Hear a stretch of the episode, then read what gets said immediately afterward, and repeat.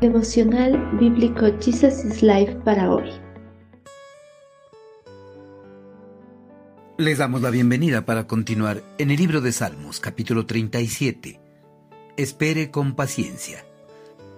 Quédate quieto en la presencia del Señor y espera con paciencia a que Él actúe. No te inquietes por la gente mala que prospera, ni te preocupes por sus perversas maquinaciones.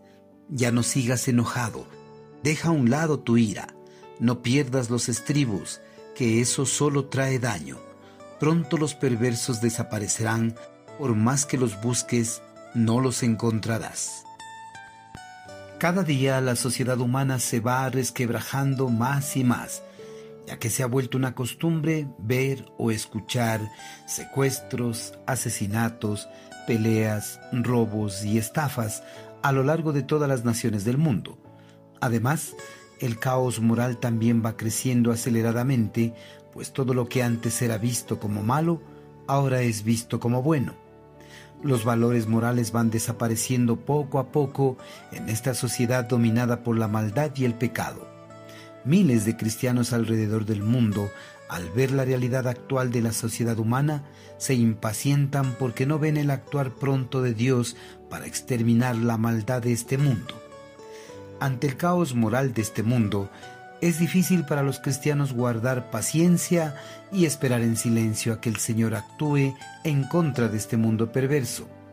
Pero a pesar de que esto sea difícil, los seguidores de Cristo deben esperar, confiando en que Dios a su debido tiempo derramará su ira y juzgará a los perversos en conformidad a sus obras pues deben tener presente que antes de conocer a Cristo como su Señor y Salvador, también eran parte de este mundo perverso y merecían de igual forma la ira divina. Pero el Creador en su misericordia fue paciente y esperó a que ellos fueran transformados por el mensaje de su Hijo amado.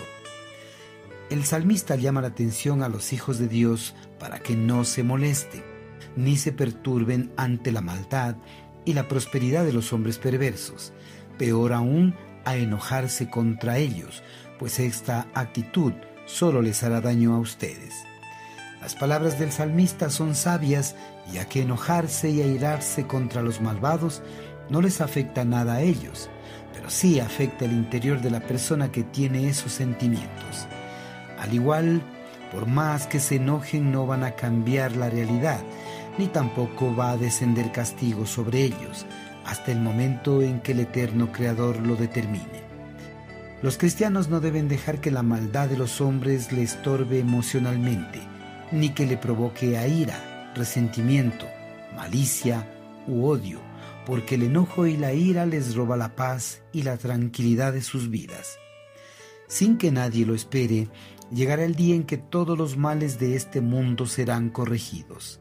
En aquel día, los hombres perversos serán juzgados en conformidad a sus acciones, mientras que los hijos de Dios tendrán todas las bendiciones que el Señor ha prometido. El salmista afirma que en el día de la ira del Señor, los malvados desaparecerán de la escena, y por más que los busquen, no los encontrarán. Esto acontecerá cuando el Salvador descienda a las nubes para llamar y llevar a su pueblo que le espera para que esté con él en su hogar celestial. Para el remanente creyente de Israel y las naciones será cuando el Señor Jesús vuelva a la tierra para aplastar a sus enemigos y reinar durante mil años de paz. Queridos hermanos, no permitamos que el incremento de la maldad y la perversidad de los hombres nos robe la paz y la tranquilidad Seamos pacientes y en silencio esperemos a que Dios a su debido tiempo derrame su juicio en contra de ellos. Hermanos, mientras esperamos el juicio divino sobre la maldad y el pecado, no guardemos rencor ni ira contra los malvados, más bien reflejemos el amor de Cristo.